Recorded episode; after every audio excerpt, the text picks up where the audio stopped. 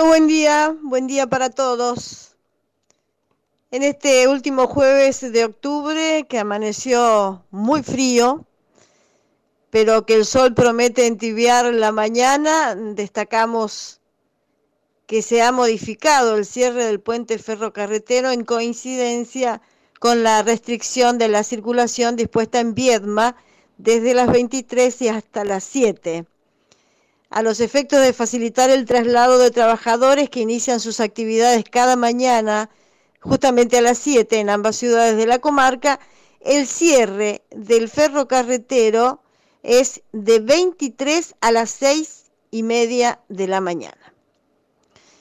Siguiendo en el terreno de las restricciones, agregamos también que en Villalonga, donde se dispuso un cerco sanitario, la circulación por la localidad eh, se permite solo hasta las 20. A partir de ese horario pueden transitar personal que desempeña servicios esenciales solamente como aquellos que atienden la salud. Y hablando de salud, Carolina, hoy es el día de asamblea y movilización por reclamos salariales de los hospitalarios rionegrinos. En este marco se ha convocado para las 11.30 una conferencia de prensa en el hall de ingreso del Hospital Sati. Y también queríamos remarcar en este despacho una información judicial. Tres años de prisión en suspenso para un hombre acusado de provocar a su pareja lesiones leves agravadas por el vínculo en un contexto de violencia de género, daño y privación de la libertad. El hecho ocurrió en julio pasado en Bariloche y ahora tuvo condena más la prohibición de acercamiento en el marco de un juicio abreviado en el que el imputado asumió su responsabilidad y aceptó tanto la calificación como la sanción. Según la denuncia y las pruebas que corroboraron lo manifestado por la víctima, el hombre la golpeó en todo el cuerpo para luego sacarle el celular, que rompió al estrellarlo contra la pared.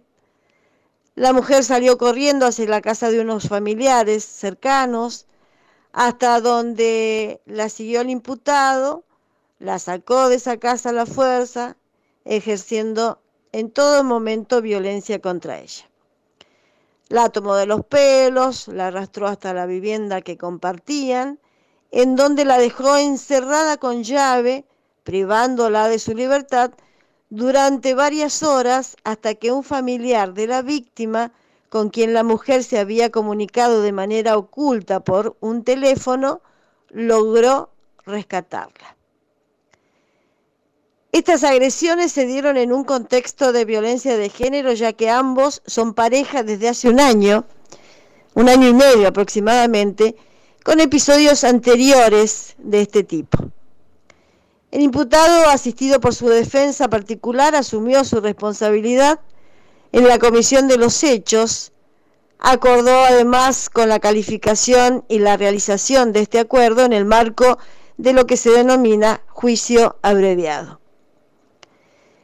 El hombre fue condenado a tres años de prisión en suspenso y se le impuso además una prohibición de contacto y acercamiento por cualquier medio con la víctima bajo apercibimiento que en caso de no cumplir con las mismas se ordenará de manera inmediata su detención.